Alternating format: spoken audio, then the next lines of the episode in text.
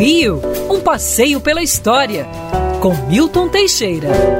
Amigo ouvinte, no dia 6 de fevereiro de 1962, falecia no Rio de Janeiro Cândido Portinari, nosso maior pintor modernista. Nascido em dezembro de 1903 em Brodowski, no interior de São Paulo, Portinari era de uma família classe média e desde cedo demonstrou amor pelo desenho.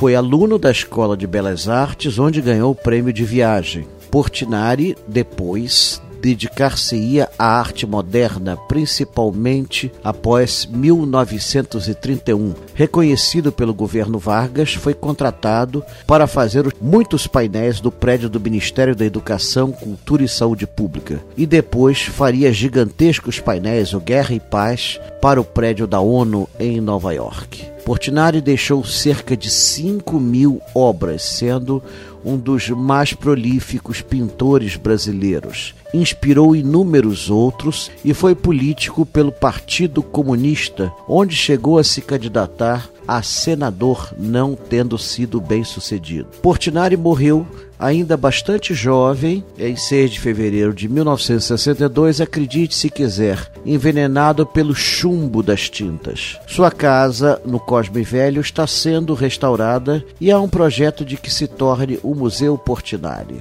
Assim torço para isso, para que isso aconteça. Sua obra foi toda catalogada pelo projeto Portinari, instituído nos anos 70 e sediado no Centro Cultural Granjan de Montigny da Pontifícia Universidade Católica do Rio de Janeiro. Lá está o registro de todas as obras do grande mestre. Quer ouvir essa coluna novamente? É só procurar nas plataformas de streaming de áudio. Conheça mais dos podcasts da Band News FM Rio.